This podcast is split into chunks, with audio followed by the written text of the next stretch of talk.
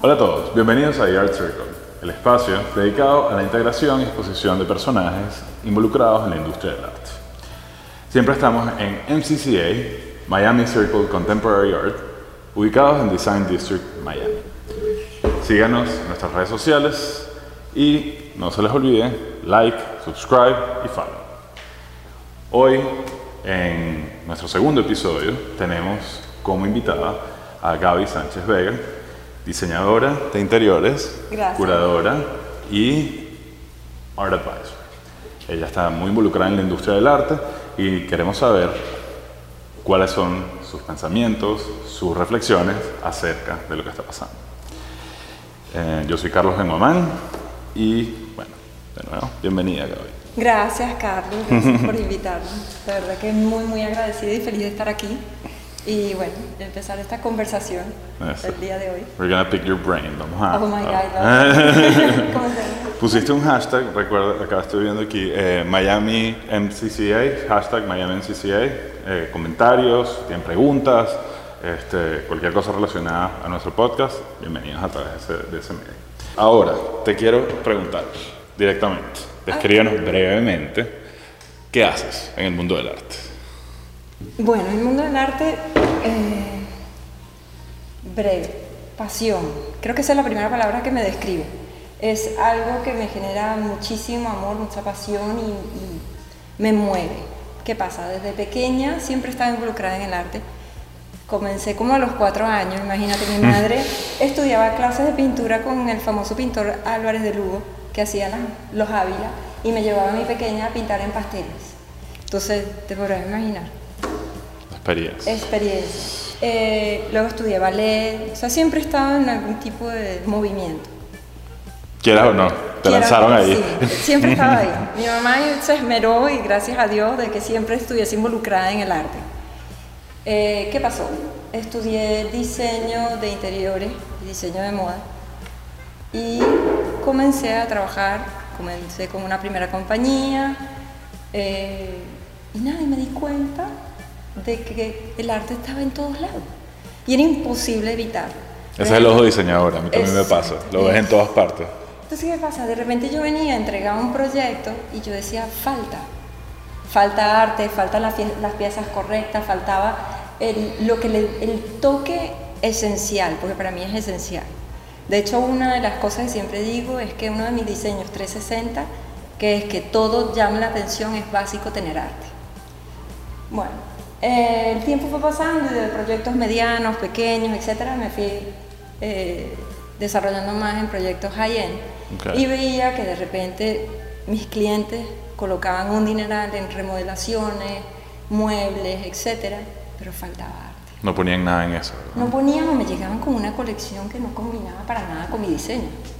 Entonces ahí fue que yo dije, no, esto no puede ser. Y comencé a involucrarme cada vez más y cada vez más. Eh, y bueno, as- comenzó por sugerencias, como después terminé hiper involucrada, ya cura, haciendo la curaduría de las propiedades, eh, vendiendo arte y, bueno, y una gran experiencia porque gracias a, a mi trabajo principal, que es el diseño de interiores, logré conocer grandes artistas y he trabajado con maestros del arte, del mundo contemporáneo. Eh, considero que soy una de las privilegiadas y muy afortunada al respecto. Pues sí, porque puedes trabajar en algo que amas. ¿no? Uf, o sea, yo creo que eh, trabajar en lo que más te gusta es no trabajar. Exactamente. Ah, Así se trabajó duro. Así sea trabajo duro, sí, claro. Siempre es trabajo Y de duro. muchísima responsabilidad. Pero más allá de eso es algo que me genera tanta pasión que yo siento que no estoy trabajando, lo disfruto. Claro, pues es, es una, es una manera de vivir tu vida, ¿no? Y eso es la vida en el arte. Y eso lo, y eso lo dice lo- todo- todos los grandes maestros, un maestro que compartimos. Correcto. Este, Él lo dice. Es la vida en el arte. Eso es correcto. Sí, señor. Este, bueno, y ahí, ahí tenía, tenía otra pregunta, pero creo que me la es cómo influye el arte en tu vida, ¿no? A way of life, ¿no? En todo, it's a way of living. O sea, es, es adictivo además. Porque no solo lo llevas en el trabajo, lo llevas en tu casa, lo llevas cada vez que hablas en una conversación. Es imposible no involucrar el arte. Y además es como que toda la energía eh, va alrededor. Me explico, o sea, hago nuevos amigos y tiene que ver con arte. Este, hasta, e- hasta eso determina, hasta tu Exacto, círculo social, el sí, círculo totalmente. social, familiar, o sea, todo es arte. Todo es arte. En mi casa, de hecho, eh, que a veces piensan que, que casa de herrero, cuchillo de palo, lo que menos tengo es mueble, lo que tengo es arte. Obras en todos lados. Bueno, Obras por toda la casa. Exactamente. Es adictivo. es You adictivo. practice what you preach. Eso es importante porque uno siempre, siempre hay mucha gente que dice, bueno, yo soy art advisor, yo soy curador, y, y cuando vas a sus casas no tienen nada. No, vemos que Gaby, Gaby es una persona seria en el asunto porque de verdad la vida, la vida a través de eso, ¿no? La vida a través de la pasión por el arte. Sí.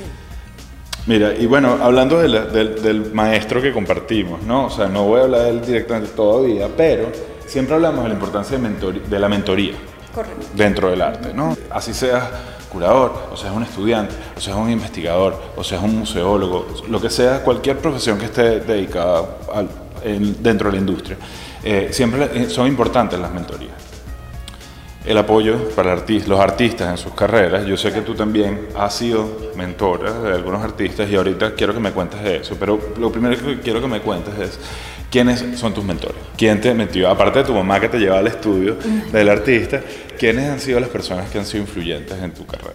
Creo que eh, he tenido varias pataditas, como quien dice, yo le llamo pataditas. Y mm, uno de ellos, que creo que es el que más cariño me, o sea, de verdad que lo quiero muchísimo, más allá de que del arte, porque he compartido con él personalmente momentos muy, muy, muy bonitos y especiales, ha sido el maestro Cruz Diez. Este, fui o soy una Ese de es el las maestro que afortunadas. compartimos.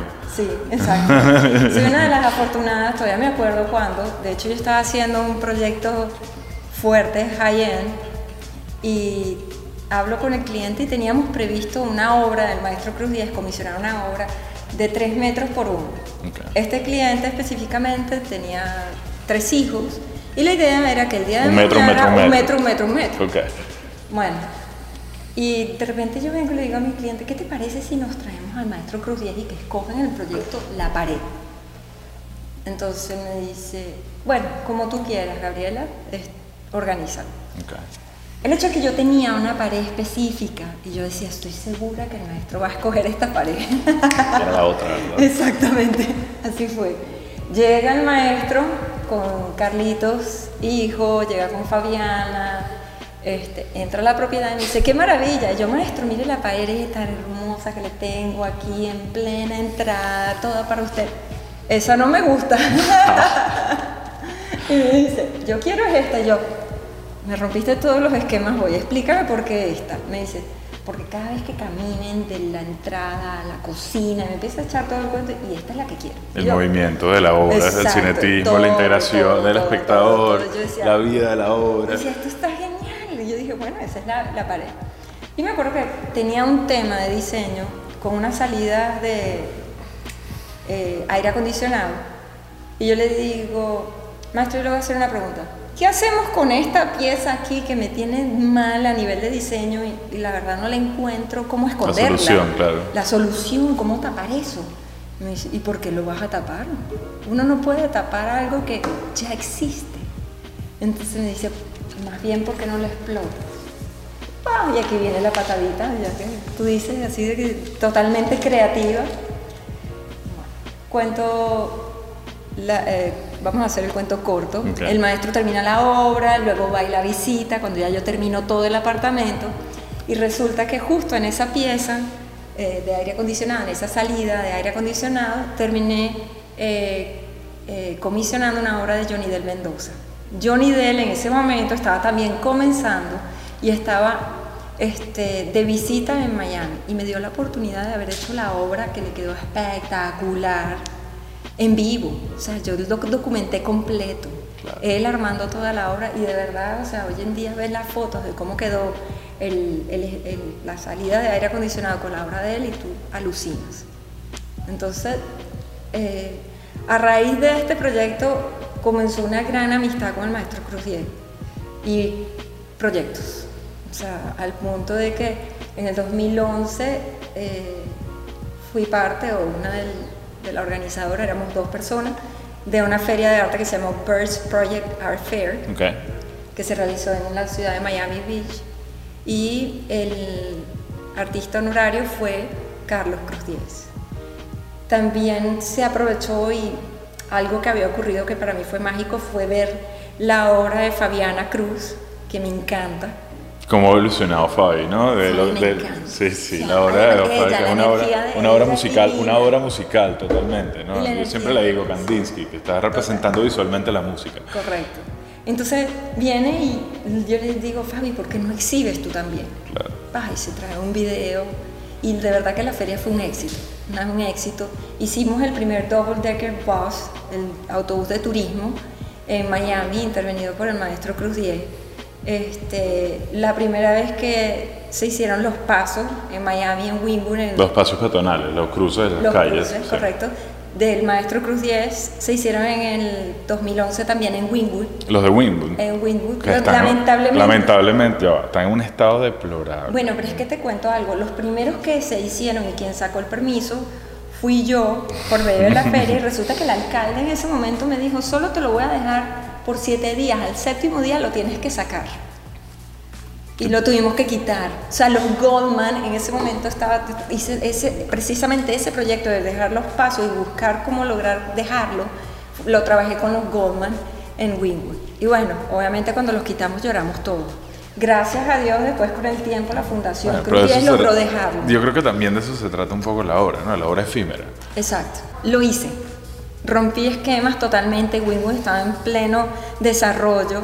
Por el otro lado también traje a la pandilla, que era este, unos grafiteros que trabajaban con tinta china.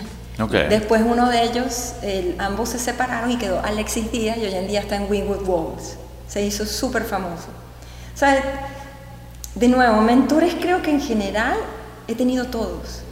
Porque cada uno de los artistas en los que he participado en su vida o, o he logrado traerlos o, o han estado involucrados eh, conmigo y mi trabajo y la pasión que yo siento por el arte, para mí cada uno de ellos es un mentor. Siempre, siempre hay una relación simbiótica, ¿no? Entre, lo- entre el artista y el Total. curador, la persona que los está ayudando. Yo, digamos, como en mi experiencia de galería, en mi experiencia de trabajo del, del mundo del arte, también me ha pasado mucho.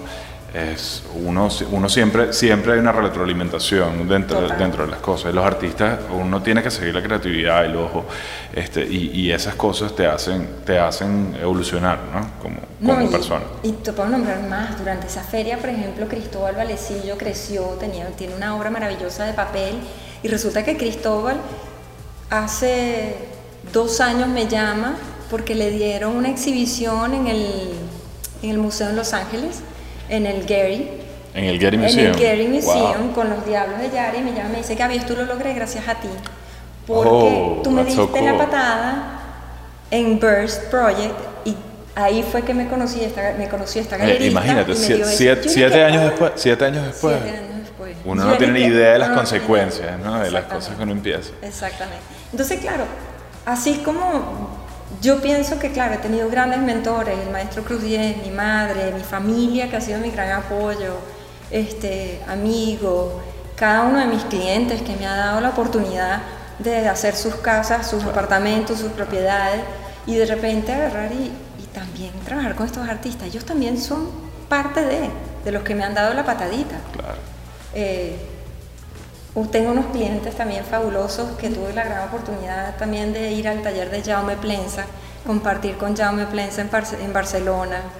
O sea, toda una, una experiencia imposible que no me dé Es- pasión. Eso, que- exactamente. ¿Qué es, lo que, ¿Qué es lo que pasó? No sé, pero llegué ahí. Sí. Además Y me así es. llegó un Ese- punto, yo ese no es sé si la camino. energía o qué, pero llegaba un punto que de repente yo decía, oh my god, mira Anish Kapoor, y de repente cinco o seis años después estaba en algún momento involucrada con Anish Kapoor, entonces tú dices, oh my god, o sea, yo decía, genial, I love it. Y bueno, obviamente esto te lleva a más cosas, a viajes, a, a que es imposible conocer un sitio nuevo y no entrar a un museo. Tienes que ir. Por- Tienes que ir. Es, Claro. es- es como que si tú no pasaste por el museo, nunca fuiste al lugar. Nunca conociste. Es- son como peregrinaciones, yo también lo hago. Cada vez que uno va de Exacto. viaje, que mira, o sea, voy a este, Chicago, ok, voy a todos los museos, voy a Londres, bueno, tengo que ir al Tate, tengo que ir. ¿Sabes? Es, es así, uno Sí, tiene, sí, uno la- se acuerdan como art tours, porque al final, bueno, es eso, es, la- es el ojo, el ojo que no- y la, y la pasión, que no te deja salir de ahí, No te deja. pero, pero con gusto, ¿no? Es- ah, no, o sea, es imposible. Sí, sí. Háblame de los artistas que tú has mentoreado, aparte de la experiencia que ya me dijiste que de- del artista que lo llevaron a Los Ángeles, este, yo sé que por ejemplo estás, estás promoviendo un artista que, que queremos hacer un evento con él, cuéntanos un poquito de eso. Mira, este artista lo conocí ya hace unos cuantos años y resulta que hace dos años él me contacta y me dice, Gaby, mira, quiero que veas mi obra, cuéntame qué opinas de ella. Al comienzo cuando la vi me encantó el concepto, pero la veía demasiado joven. Ok. O sea, la obra todavía no estaba suficientemente madura como para agarrar y explotar. Cuando yo hablo de madura es el compromiso del artista con su obra, no de la obra, sino del compromiso del artista con la obra. Porque en este paseo y en esta pasión del arte uno se da cuenta de muchísimos artistas, pero que al final no se comprometen con la obra. Y cuando no se comprometen con la obra, no llegan más allá. Entonces, ¿qué pasa? Al, mismo tiempo de que el artista se compromete, yo también me comprometo con mis clientes. Claro. Siempre me hago la siguiente pregunta. Si le vendo una obra a mi cliente, que es un espectáculo, este, ¿qué hago si el día de mañana mi cliente me dice, Gaby, me partí una pata, necesito que la vendas urgente? ¿Va a valer? Exacto, va a valer. Se va- se va a mantener. ¿Existe el artista? Eso, ¿Se yo le- mantiene? los artistas que nosotros manejamos en la galería y los artistas que, con los que yo me he relacionado y los que siempre me quiero relacionar, yo les, es una simple pregunta. ¿Tú vas a ser artista hasta el día que te mueras Exacto. o es ahorita? nada? Exacto. Si Pues tú, un haces, si tú eres artista y tú vives tu vida a través de- del arte, como nosotros como lo estamos hablando, Claro. y vives por eso, porque no hay más nada que te mueva, sino que eso es like, the guiding force, la, la luz, la luz que te guía. Este, ahí es cuando realmente tienes artistas que, que, bueno, que siempre van a ser artistas. Y Correcto. ahí es cuando sabes quiénes, quiénes son los que están Y quién realmente va a pasar esa línea y va a llegar a, a consagrarse, a llegar a estar en un museo, etcétera, cuando tú sientes ese compromiso. Bueno, volviendo a este artista que vamos a promover, hace dos años yo veía que todavía su compromiso Ya con va, la dime el obra nombre, por favor. se llama Kevin Crack. Ok. Van a alucinar con Ahí, la obra de las él. redes, ahorita lo ponemos. Bueno, el hecho es que viene y yo todavía veía que él no terminaba de madurar ese compromiso. Y lo fui como guiando. Bueno, haz esto, bueno, haz lo otro. Y así íbamos, ¿no? Trabajando. Luego aparte, tengo que decir algo. Él es un super artista porque en cierta forma se deja guiar. Ok. No todos Fue hacen difícil. eso y eso es dificilísimo. Sí, porque cada quien tiene su visión y aunque no una se- vez Patricia Mandalen me dijo, lo mejor que puede ocurrir y me ha ocurrido a mí en la vida es tener un buen curador al lado mío. Nada. Y eso fue parte de su desarrollo. A mí nunca se me olvida esa conversación de Patricia y Patricia tiene toda la razón. Claro. Y Patricia, bueno, pues, para, para gente influyente, por ejemplo, ellos, ella trabajó con Agam. Exacto, Patricia. es- Y ahí está la influencia de los otros artistas, siempre permea, ¿no? De todo. Exactamente. Bueno, viene volviendo a Kevin Craig. Veo que el año, de un año para acá, realmente ahora sí veo el compromiso. Y empezamos a evolucionar la obra. Entonces, claro, de pasar de escultura lo llevamos ya a fotografía. Entonces la media cambió. Y aparte, la fotografía ha mejorado, que es una locura. O sea, las últimas fotos yo alucinaba, me sacaron lágrimas y yo decía, ahora sí, Claro. por fin, porque claro, ya tú sientes ese compromiso. Y una evolución no solo del, del- del compromiso, sino de la técnica también. Eso pasa con los artistas, ¿verdad? Totalmente. O sea, tú ves todo, tú ves, es que claro, tú ves la, acuérdate que la- la- cuando tú ves la obra del artista, tú ves su personalidad, su- tú ves su espíritu. Entonces, claro, cuando yo veo toda esa evolución de Kevin, yo dije, oh my God, ahora sí, ahora es el momento. Entonces, claro, ahora estamos preparando esta super exhibición. Eh, hoy le contaba a uno de tus compañeros en la galería los últimos experimentos, yo le llamo experimentos, pero realmente tiene su lado científico importantísimo de parte de Kevin este, y es una locura. Lo voy a dejar ahí, no quiero nombrar exactamente Vayan qué es porque tienen que ver las redes sociales, exacto, y tienen que además ver más adelante los videos de Kevin, no van a salir todavía, los tengo aguantados, porque Vengan en CCA cuando hagamos la exhibición. Correcto. Pronto, pronto. Viene un video arte que vas a alucinar. Además que es algo súper relacionado con la Florida. Entonces imagínate. Ahí Pero, va. Locales, locales provenientes. ¿De dónde, de dónde Él es es argentino. Ok. Argentino, bien. sí. Bueno, internacionales, eso no, no boundaries. Sí, no, y aquí en Miami menos, Claro, estamos todos. Claro, exactamente. Estamos todos. Entonces, bueno, ahí vamos a, a- a- a ver la obra de que les va a encantar. Les va a encantar. Cool. es una cool. cosa. Bueno, ya sabemos, la próxima exhibición les diremos cuándo es. Bueno, quiero volver un poquito al tema del el arte en los espacios públicos. Me habías explicado que, bueno, que estuviste involucrada con los, con los, con los pasos peatonales, con los autobuses. Este, eh, en las palabras de nuestro productor ejecutivo, Héctor Castro, dice, somos fieles creyentes en los espacios, en el arte en los espacios públicos y eh, que esa es la vida de la ciudad, ¿no? Que eso es, eso es lo que dice el Señor y, y todos estamos de acuerdo en eso, ¿no? Esa es la vida, eso es lo que hace una gran ciudad. Pero, ¿cuál es la importancia del arte en los espacios públicos? Uy, toda es educacional 100%.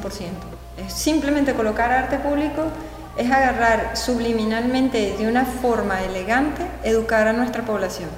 Simple. Es más simple imposible.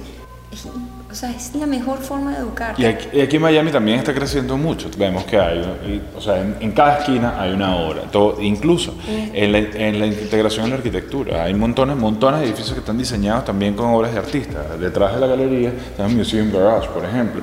Y está todo cubierto de arte. Y es un espectáculo. Y es un garaje. Este, eso Tenemos el ICA Museum allá atrás. justo detrás también. Está espectacular también, me encanta. Además tiene unos super directores y una curaduría a una. Este, por el otro lado, o sea, el PAM Museum, tienes un penetrable de Soto divino azul, te cuento, yo tengo un bebé de 19 meses, él comenzó a caminar, fue en la obra de Soto, Oh, porque Dios él mío. tenía 12 meses y todavía no caminaba mientras él iba agarrándose de las cuerditas. Entonces yo cada vez que tengo la oportunidad lo llevo, porque le encanta. Entonces, sin querer, queriendo, el niño, el adulto, el adolescente, la persona mayor, quien tú quieras, recibe educación. Entonces, ¿qué, te, qué dice? Te dicen mañana, ah, yo vi una obra parecida, y ya tú sabes que le entró la información. Claro. Esa es la importancia. Porque se te graba a través de la experiencia. A través de la experiencia, a eh, de forma visual. El ser humano es más visual, por eso hoy en día tú ves nuestras redes sociales, etcétera, todo de fotografía. Entonces, ¿qué mejor forma que por medio del arte educar? Bueno, y ahí, ahí ok. Vamos, va- vamos, vamos a pasar a otro punto que tiene que ver con esto, del arte en los espacios públicos. Yo sé que tú tienes un interés particular en street art. Ay, Ajá. eso también me gusta. Ajá, yo sé que te- aparte de todo esto, de todos estos Pasión. artistas académicos, digamos, museo, museo, museo, museo, este, Gaby, yo, yo sé que tiene un interés particular en varios artistas de, de calle, pues que no son graffiti o lo que sea, pero cuéntanos un poquito de eso, cómo, cómo, te parece que es importante también eso, ¿no? Mira, eso empezó como en el 2006, 2007, que típico tú vas caminando por las calles, las calles de París y están todas o tagging o tienes arte eh, en mosaicos, tienes todo y de repente eh, viene una gran amiga que tenemos en común y me comenta, Te vamos a poner aquí también. me parece, me parece genial, tal vez viene pronto, pero bueno. Este, viene y me comenta, Gaby, mira esto que se llama Space Invaders. Y me pongo yo a ver todas las calles de París, lo primero que veo son eh, unos mosaicos, ¿ok? Hechos con una cerámica pegada y todo es, es la, em, con respecto al juego, al Space Invaders. El juego Space Invaders de. Atari. A todas estas yo veo la primera vez veo la obra del tipo y de repente no le paro mucho. Yo digo, bueno, ¿quién es este? Uno más. Ah, y de repente empiezo a ver algo así como de Banshee, Ove. Y yo digo, bueno, uno más que otro, ta, ta, ta. Adicción. a raíz de eso lo comencé a coleccionar. Eh, y bueno, tengo una buena, bonita colección de Invaders con libros, etcétera. Y bueno, Yo creo que debe ser la única persona que debe tener colección de Space Invaders. bueno, había Muy poco. muy pocos tienen. Pocas personas Sí. pueden tener acceso a menos que te la, a menos que te la Es roben, que ¿no? llegamos a ser tan obsesivos que formamos hasta un grupo. En- tenemos una carpeta en el iCloud donde cada quien que encuentra un Space Invader Una nuevo foto. manda una foto al grupo. Pues usted hace una base de datos, ¿no? Documentación. No, tenemos una documentación gigantesca. Sí, sí, sí, sí. So claro, cool. las mías han sido que lamentablemente la ciudad de Miami y la ciudad de Miami Beach las ha ido limpiando y al irlas limpiando no existen. Las fueron borrando. Las fueron quitando. ese es O el arte se las han ido robando. Esa es la otra también, no sabemos si las robaron. Bueno, se, Esa es la se otra. las roban. Sí. Y se las roban. Yo he visto gente que carga, que carga herramientas en sus carros. Correcto. Arroba Entonces, ¿no? claro, mis posts en este grupo ha sido que básicamente se, existía, ya no existe, existía, ya no existe, Oh my existía, ya no existe. Y además agarro y tajeo al Space Invader, tajeo al artista para dejarle saber que su obra Ya no está. ya no está y que sería ideal que viniera otra vez a Miami e hiciera otra invasión Miami. Claro. Eso sería perfecto. Ahora le llamamos invasiones. Claro, imagínate. él se llama invas- claro, That's cool, that's invasiones. cool. Ok, no sabía eso. Sí, sí, sí. Que venga e invada de nuevo Miami porque casi toda la obra ha desaparecido.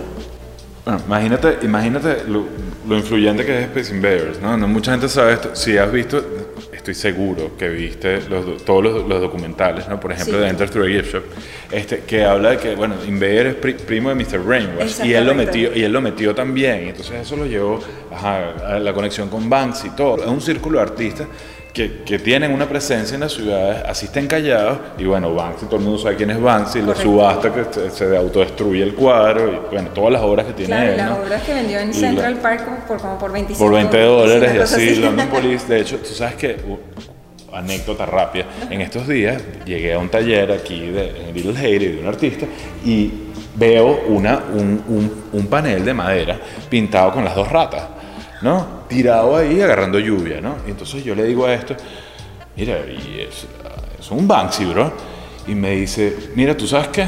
Esa obra se la compró un artista que tenía el taller aquí antes a un tipo con un hoodie que tenía un carrito de, de automercado robando por la calle en Wingwood. Todavía no sabemos si es un Sí, es Banksy un Banksy, real. ¿viste? Bueno, fíjate, antes tú agarrabas el Indian, el Indian Creek ¿Ok?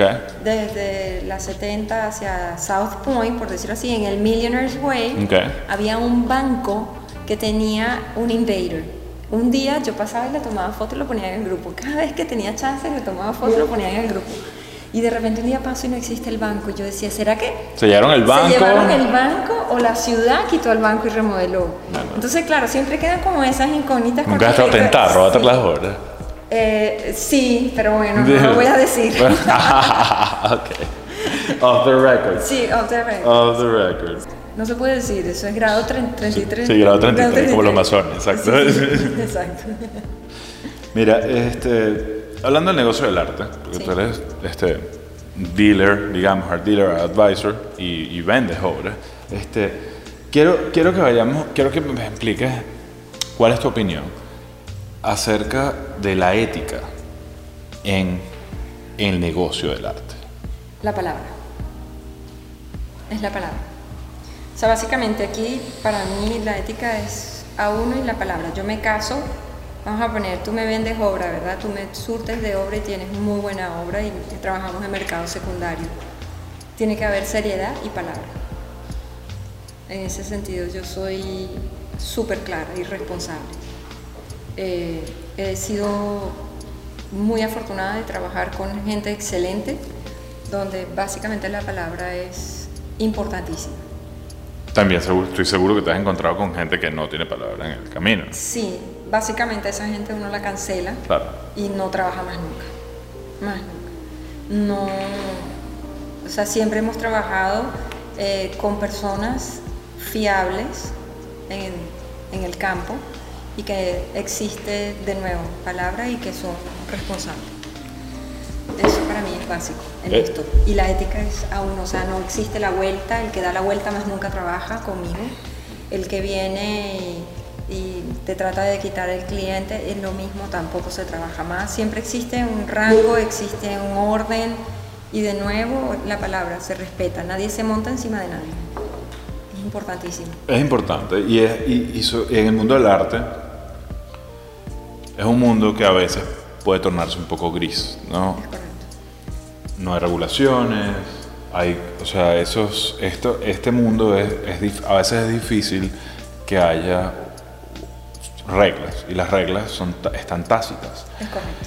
Esas reglas tácitas es lo que te da tu moral compass, ¿no? tu, tu, tu brújula moral y para decir, bueno, yo puedo hacer esto, no puedo hacer esto.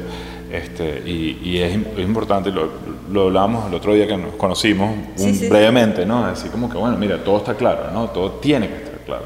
Eh, yo veo que hay muchas personas que, que están involucradas en este negocio y de repente por ese mismo, ese mismo problema de no estar claro, este, se, se, se vuelven problemáticas, ¿no? Y, y- y- y perjudican a los artistas. Claro, y generalmente esas personas son las que llevan a una mediocridad, a un trabajo mediocre. Entonces no, no llegan a donde tienen que llegar. Por eso yo casi no me preocupo mucho por ese tipo de personas. Salen rápido, ¿verdad? Salen rapidito, sí.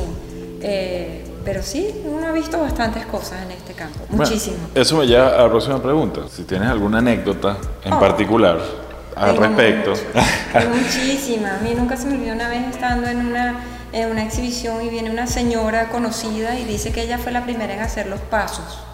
Ella lo hizo, ella lo pagó y yo la miraba y yo decía, Dios mío, ¿qué es esto? Perdón. Exacto. O, por ejemplo, también eh, eh, empresas, museos, etcétera, que te quitan el nombre porque necesitan decir que son ellos, en vez de colocar los que tienen que colocar. Por ejemplo, tengo ahorita un tema con un museo aquí en Miami donde no me nombran. Y la que compró esa obra, la que hizo la curaduría, la que la escogió, la que se viajó entre Londres y Nueva York fui yo. ¿Ok? Entonces, yo simplemente agarré y les mandé un email. y les dije, aquí tienen toda la historia de quién compró la obra y aquí tienen todo, foto, factura, etc. Nómbrenme. Nómbrenme. Claro, porque ese es el tema. La gente agarra y se toma el, ¿cómo se llama? El- La libertad, el tupe. atributos que no le corresponden. Y aquí en Miami eso se ocurre muchísimo. Pero a la final, bueno, aquí todos nos conocemos y sabes quién es quién. En- en- Es un mundo muy pequeño. Es un uno lo ve círculo, muy es un amplio, círculo, ¿no? pero a la final es muy pequeño. Sí. Y realmente los responsables, los que sí cumplimos, los que somos honestos y te vamos de frente y te vamos a decir, mira, sí te puedo traer esta obra, sí tengo esto. O de repente también de frente me toca decirte, mira, no, no tengo. Yo no soy la persona yo para no eso". soy para eso, o yo no soy la indicada, te puedo de repente su- sugerir irte con esta persona. Habemos poco. Habemos poco. Habemos poco. Ujú, sí. Sí, eso, eso, eso es algo que nos ha... Bueno, a mí, me- a mí me ha pasado mucho. Miami es mi experiencia más reciente y sucede a menudo. Este, y, y bueno, cuando vas a las ferias también te das cuenta de quién es quién. ¿no? Sí, claro. En las ferias hay gente de, todos la- de todas partes del mundo y, y bueno, uno siempre tiene que estar pendiente y con cuidado con quién está manejándose si no conoces a la persona, si no le tienes la confianza. Correcto. No, y todo esto también va, uno lo- también se va eh, dando a conocer y precisamente cuando tú haces un buen trabajo, ese se multiplica. Yo puedo decir que he trabajado con grandes galerías y con grandes colecciones, ¿ok? Entonces, por algo es. ¿ok? Eh, no es precisamente por haber faltado todo lo contrario. por Todo lo contrario, Por ser por responsable. ser una persona cumplida. Y cumplida y siempre cuidar mi palabra. ¿Te ha tomado tocar decisiones difíciles con respecto a los Sí, negocios? Claro, claro que sí, muchas. muchas. Una, cuéntame. Una bien difícil, por ejemplo, una cliente me llegó con un par de piezas, tenía una emergencia, esas piezas no se las vendí yo y le dije, déjame ver qué puedo hacer para ayudarte. Y lamentablemente no las pude mover y me tocó decirle a la cliente, mira, no las puedo mover porque lo que compraste y lo que te vendieron como algo muy valioso Oh, no God. lo vale. Pobre señora. Y eso me- la verdad me pegó porque sé que tenía una emergencia económica. Entonces, ¿qué voy a hacer? Esas son decisiones fuertes. Las humanas son las que más me pegan. Más allá del negocio, sino cuando Sí. me llega un cliente que sé que tiene un- algún problema y no le puedo ayudar. Eso a mí, ahí es donde viene mi frustración. Es- Ahí me frustro, porque entiendo, entiendo. ¿Qué pasa? Ahí es cuando viene la parte de mi trabajo. Vamos a poner que tú eres mi cliente y me dices, Gaby, quiero comprar una obra, yo voy a buscar que sea la mejor galería, la mejor obra y que el día de mañana, si tú tienes una emergencia, tú Puedas salir de la agarrar obra. y salir de la obra y no solo que eh, cumplas lo que habías pagado, sino que también puedas ganarle algo. Porque ahí es donde tú realmente ayudas y es un ganar-ganar con tu cliente. estás guiando, estás guiando. Ah, Eso es art advisement. Y hacerlo correctamente. Hacerlo. Pero ahí es donde viene tu parte, volvemos, la ética. Y decirle a las personas, no es porque yo tengo una obra en donde yo me voy a ganar mucho dinero o lo que sea, que tú vas a sugerir una obra como esa, sino que tienes que ser realista ¿no? en, en- Correcto. en lo que pasa. Cuéntame, cuéntame cuál piensas tú que es el, el valor a, la- a los artistas. ¿Cómo llegas, ¿Cómo llegas a ser un artista que vale 10 millones de dólares? un artista que vale 10 mil dólares? Eh, bueno, primero que todo pienso que el compromiso del artista con la obra, eso automáticamente lo lleva a la trayectoria del artista en sus diferentes etapas. Por ejemplo, todos los artistas han tenido su lado oscuro, no todos pintan en negro, y dan esos, esos ataques negros personales, no sé, o por sus tragedias, X tema, porque claro, tú, ellos plasman su espíritu en la obra. Claro. Entonces al ver que pasan esa etapa negra y después siguen y continúan, pero sigue el compromiso con la obra, eso es lo que hace que la obra para mí siga subiendo de precio y aumente. Más allá del mercado, porque ¿qué pasa? El mercado de repente hoy tienes un artista que te vale, bueno, Damian Hirst, costaba todo el dinero del mundo y ahora se fue para abajo porque era más un, un balloon que cualquier otra cosa. Eh, pero de nuevo, él dentro de todo sigue produciendo y su obra está en un punto que bajó, pero tampoco es que ha bajado al piso, ¿no? Exacto. Pero, bueno, pero bajó, bajó un montón. Un montón, claro. Exacto. Pero de nuevo, o sea, pienso que más allá es el compromiso a y no llegar a un mercado falso. Exacto. Y entonces ahí es donde es mi próxima pregunta. Cuando tú ves el arte como inversión, ¿cómo sabes en tu experiencia? Es difícil saber exactamente, ¿no? Mira, en mi experiencia no te puedes basar solo en la subasta. Hay un tema aquí que las subastas nos están comiendo todo, que eso me impresiona. Porque todo, es que en la subasta vale tanto, en la subasta vale no sé qué, y yo no. Mira, eso todo es tan subjetivo. Mira, Cos y George, y George Condo. y... Por Dios, exacto. Entonces, ¿qué pasa? Tú no te puedes basar en la subasta porque de repente la subasta, vamos a poner que Demian, te voy a poner un ejemplo, ¿no? Demian Hertz vendió en 50 millones de dólares, ¿ok? La subasta agarró y dijo que bajó a, a 10 millones, pero resulta que el día después de la subasta o antes de la subasta vino un loco y pagó 15 millones. ¿Mm? Entonces, hay un tema hoy en día de que quieren o, nos quieren obligar a todos a regirnos por la subasta. Eso es falso. Yo no me regiría todo por la subasta. Yo me voy de nuevo por trayectoria, exhibiciones, museos, solos exhibition y colecciones fuertes donde la obra de ese artista ha entrado. Ok. Eso es importantísimo. Importantísimo. Importantísimo. Porque es diferente agarrar y decir, la obra la compró un desconocido a decir, la obra la compró un gran coleccionista. Exactamente, porque seguramente cuando lo compró un gran coleccionista, esa obra va a terminar en un museo. Correcto. Seguramente. ¿Qué es lo, que generalmente ocurre? Exacto. Porque siempre, la mayoría, la mayoría de las veces terminan, terminan las obras de las grandes colecciones, terminan como donaciones a los museos. Exacto. Entonces, ¿qué pasa? A mí últimamente me han dicho, por ejemplo, no, la subasta me dijo que salió, que no estaba en 350 mil, sino en 220. 200. Yo no me rijo por subasta. Ajá, ¿y cómo, y, ajá, y cómo o sea, ya, ya, me dijiste que, bueno, hay, hay un montón de variables que pueden definir el valor de la obra. ¿Cómo haces tú la evaluación de una obra? O sea, tienes que tomar en cuenta todo, cómo sabes cuánto pagó cada persona. El año el año para mí es importante. Pero, la técnica que usó pero en sigue ese siendo, momento. Pero sigue siendo subjetivo, entonces. Sí, o sea, bueno, yo, yo, siempre he escuchado sí. que el arte, el arte vale lo que el, lo que el cliente esté dispuesto a pagar, ¿no? Sí, pero, claro, pero tienes un mercado donde tú también tienes que saber. evaluar. bueno, ahí vienes y con tus compañeros o tus amigos, vamos a decir así, que tienen la misma ética y que trabajan y comentamos al respecto y ahí conversamos. Mira, a mí me parece que la obra debería valer tanto o tanto. Ahí esa parte subjetiva y también ver cómo va el mercado, ver el año, ver la técnica, o sea, y depende también de cuál artista. Ojo, el currículum. El ¿cuánto? currículum, qué edad tiene el artista. Si el artista ya no está aquí, Imagínate. ¿cómo claro. hace? O si está, o si está muy Exacto. viejo, O si, repente- o si es un artista que es un, un joven que también tiene mucho tiempo por delante para hacer obra, ¿no? Exacto. Eh, o ya falleció, pero resulta que el tipo vino a la fundación del que falleció y al artista agarraron y le hicieron un solo exhibition Ja, en el Palais de Tokio. pasado. Eso ha y obra se va arriba. Mira Vigas, por ejemplo, Exacto. que murió y después le hicieron la exhibición en MoMA y subió el precio. Y pues, subió lógico. muchísimo. Claro. Bueno, y ahorita lamentablemente también ha bajado por una crisis de un país. Claro, que Porque el mercado, el mercado bajó. pues. Claro, La gente lógico. por necesidad les, les ha tocado vender sus obras Claro. por una tragedia que vivimos en Venezuela. Entonces, ¿cómo es? Entonces, todas esas cosas las vas a evaluar. Son variables. Son muchas.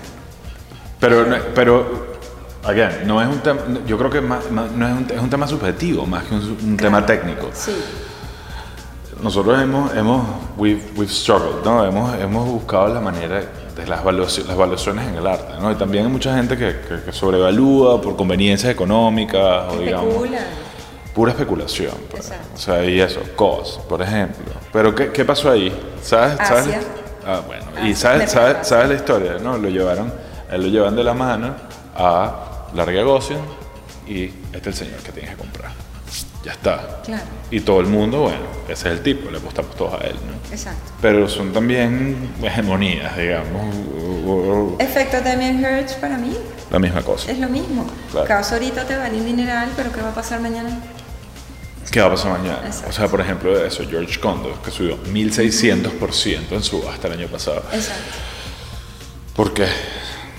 Sí, sí. ¿Será que se empató con la Holton, o una de las Olsen Twins? Eso también está ahí. Claro, eso influye. Eso influye Claro. también, el celebrity status de la gente, Exacto. ¿no? Sí, correcto, es correcto. Pero bueno, también ahí viene la parte de una como art advisor de conciencia. Claro. O sea, por ejemplo, vuelvo a lo mismo, tú le vas a decir a tu, a tu cliente, compra esta obra y si mañana la vende por una necesidad y no le van a dar ni siquiera lo que pagó.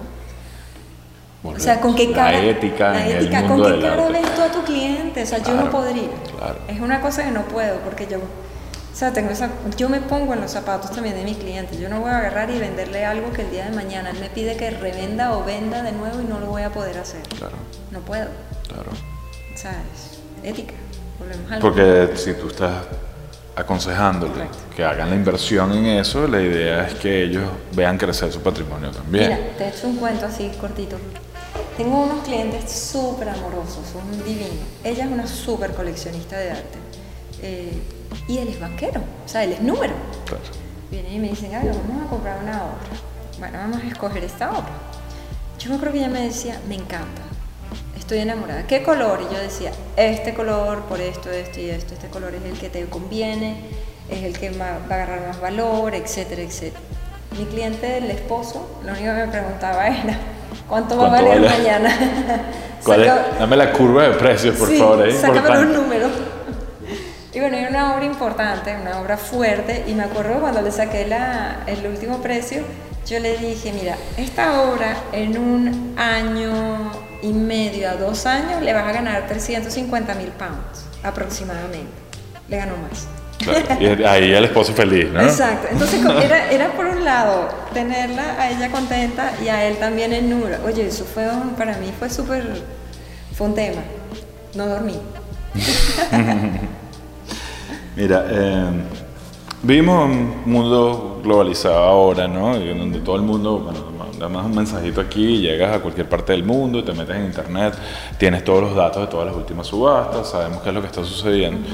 ¿Qué piensas que va a pasar en el mercado del arte en el futuro? ¿Todo va a ser digital? ¿Las subastas? ¿Qué, qué, qué piensas, qué piensas que está pasando? Sí, sí vemos que hay una evolución clara en el mundo de la venta de arte y comercialización de arte en años recientes. ¿Cómo es el futuro de las ventas del arte? Pienso que se va a hacer cada vez más personalizado. Entiendo la parte del internet, pero se va a volver personalizado. O sea, si yo soy un gran coleccionista y veo todo este mundo digital, ¿cómo sé yo que es real?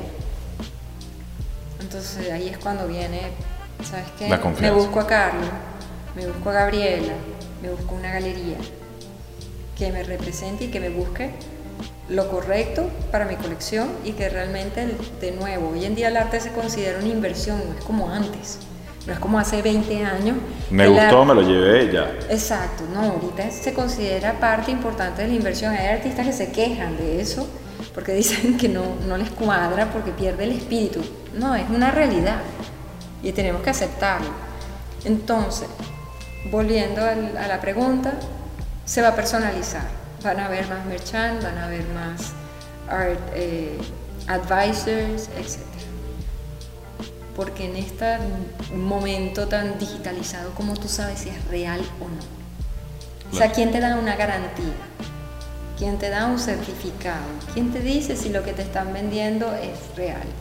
Sí, ponlo así, si antes, hace unos años tú agarrabas y te llegaba una obra y claro, tú tenías que ver el source de dónde te, el- de dónde te llegaba. la- exacto, de dónde llegaba la obra. Este, si era falsa, no es falsa, quién te la enseñó, no te la enseñó. Entonces, claro, uno ha ido limpiando eso a tener eh, personas de confianza, ética y de palabra. También hay mucha secretividad ¿no? dentro del mundo del arte. Entonces, yo no te digo, pues, no te puedo decir quién es mi cliente, no te puedo decir dónde vino la obra, no te digo Claro. eso y a veces la gente lo hace convenientemente, ¿no? Claro, no, y también hay una parte, por eso es que es tan importante trabajar con gente seria, porque ¿qué pasa? Yo a mi clienta, si tiene un problema económico, yo no se lo voy a decir al que le estoy vendiendo la obra, Claro. ¿me explico? O viceversa. O sea, yo soy muy intermediario, yo soy como un escort account. Exacto, yo, yo voy en el medio, de Yo, middleman, middleman. yo tengo que buscar lo mejor para ambas partes. Ahí viene la ética de nuevo. Entonces, eh, esa es la garantía. En un mundo digital, ¿cuál es tu garantía? Esa es mi pregunta. ¿Cuál es? Yo una vez un cliente que me dijo, mira, compré un Big Minis buenísimo en Artnet. Ajá, Sí, ajá, yo, en una de las ah, páginas. Sí, yo, ah, qué bien. Lo compré muchísimo más barato, ya te fue genial, me parece maravilloso. Yo había If comprado it's dos. too good to be true, Exacto. then it probably is. Exacto. Yo no quise hacerle seguimiento a eso, sino que le dije, ¿sabes qué? Yo prefiero comprarte otros dos Big Munis con una galería muy importante que sé que trabaja directamente con él y está en París. Reputation. Exacto.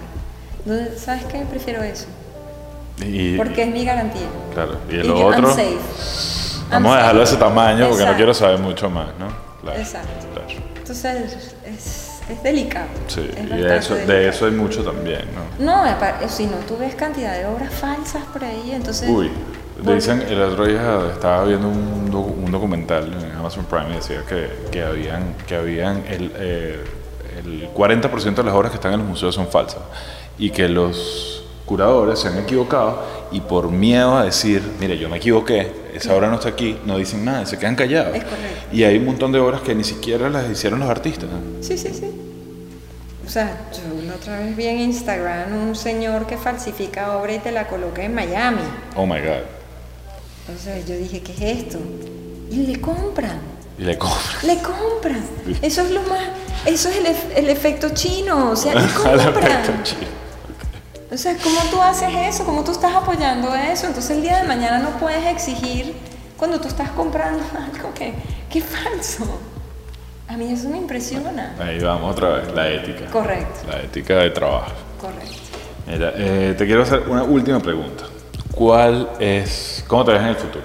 En tu medio de arte, de diseño, como, como curadora, ¿cómo, cómo te ves? en- qué, es lo, ¿Qué es lo que va a pasar en- con Gaby dentro de 10 años? Miren, el diseño continúo porque el diseño me encanta. Es imposible que yo no entre a un espacio y ya yo lo haya acomodado. O si veo que tiene balance, admirarlo. O sea, es algo innato en mí. ¿ok?